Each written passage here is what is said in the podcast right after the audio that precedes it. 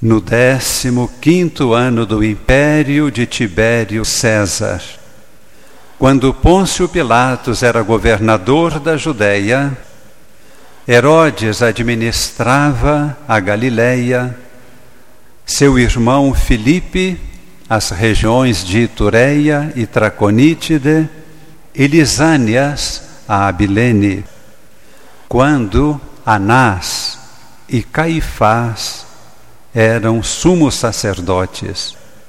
Foi então que a palavra de Deus foi dirigida a João, o filho de Zacarias, no deserto.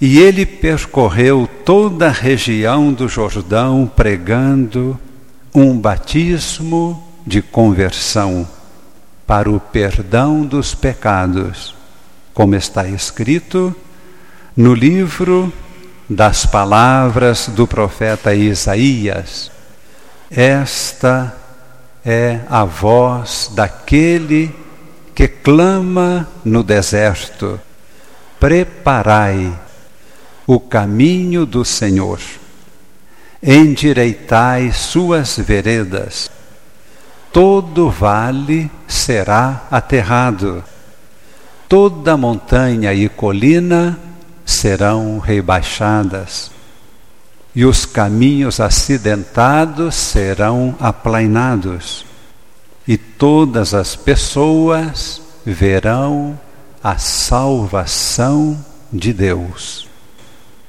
Deus nos traz uma mensagem bonita, uma mensagem de esperança e um chamado juntamente com a sua força dentro de nós, para construirmos uma nova sociedade, para colaborarmos na transformação desta sociedade em que vivemos.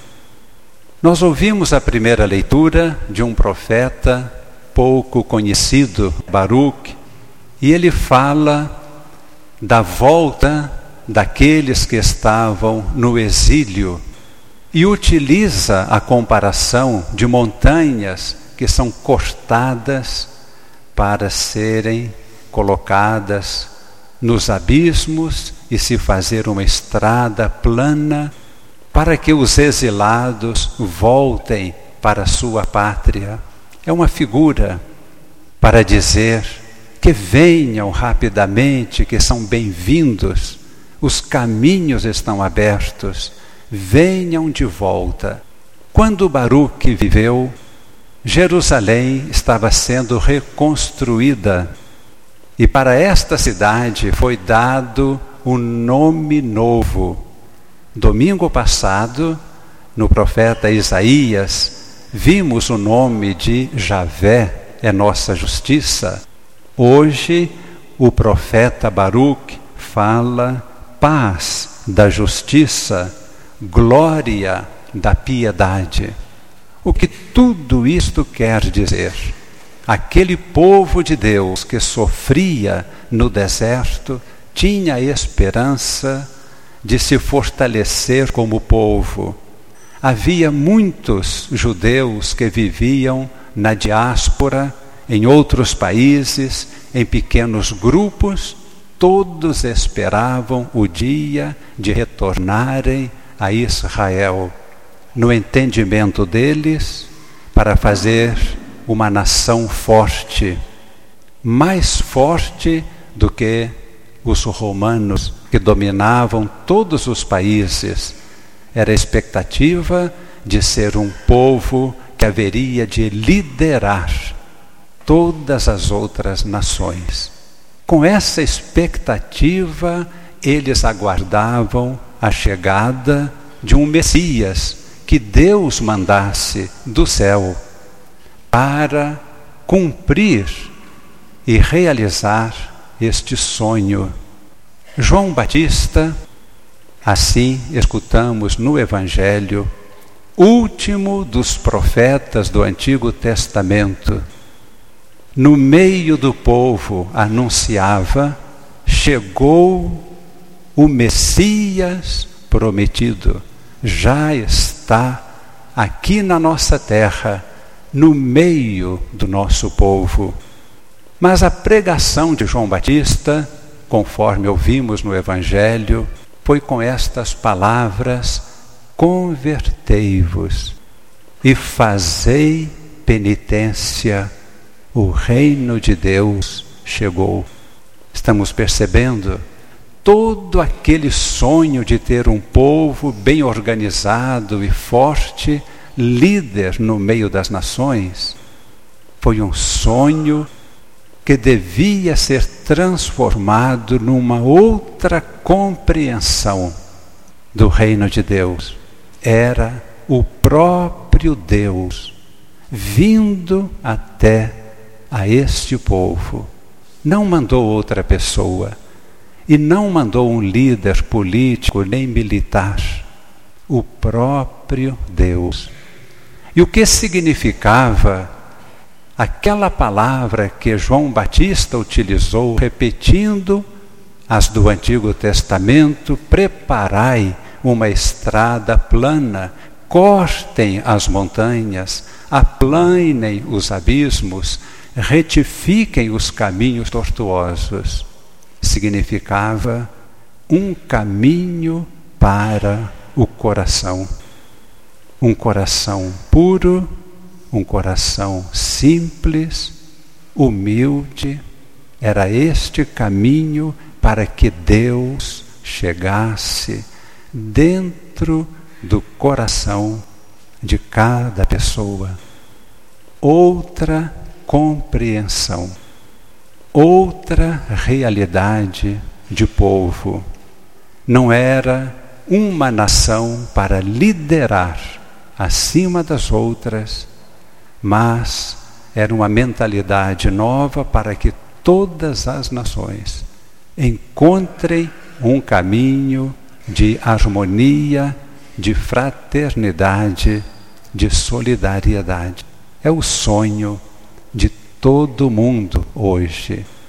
Dentro da realidade atual de guerras, de explorações, de domínios terríveis de nações sobre as outras. Este é o convite de Deus para nós. Pequeno povo, os que creem, somos poucos. E no mundo de hoje, nosso número vai se tornando cada vez menor. Cada vez menor. Deus está falando conosco. Felizes daqueles que entendem esta palavra e permitem hoje mesmo que Deus entre no seu coração. Sua vida será transformada. Não vamos ver o mundo todo consertado não vamos ver isso. É bem provável, pelo menos. Mas, hoje mesmo, a nossa vida pode ser outra.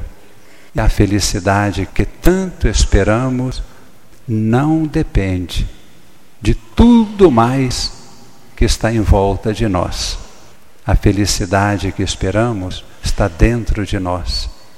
A missão do cristão e da igreja é levar essa notícia para todas as pessoas, enquanto possível, e todos que ouvirem a mensagem tenham a chance de se transformarem em filhos de Deus, trazendo dentro do coração a força de Deus, o poder de Deus não para dominar, para servir, para fazer o bem. Sei que estas palavras talvez sejam claras, mas ainda dou um exemplo na esperança de que fique mais claro ainda Nós que estamos aqui não conhecemos o Padre Eustáquio, a não ser algumas pessoas que ainda é, tenham conhecido. É isso que eu estou querendo dizer. Aquilo que o Padre Eustáquio foi não é uma realidade para meia dúzia de pessoas. É para todos. Todos. Nem todo mundo tem o mesmo carisma, nem todo mundo vai alcançar milagres como o Padre Eustáquio conseguia, mas todos, todos, todos podemos ter a paz que ele experimentou, a coragem que ele teve, o coração capaz de sempre perdoar e fazer o bem como foi aquele dia que ele saiu de São Paulo, veio até o Triângulo Mineiro para perdoar o assassino de um de seus melhores amigos em água suja. Esse coração de verdade é isto que Deus nos concede a todos nós e tendo esta presença de Deus em nós, muitas maravilhas acontecem, mesmo que não possam ser catalogadas. Termino com uma observação que considero muito importante.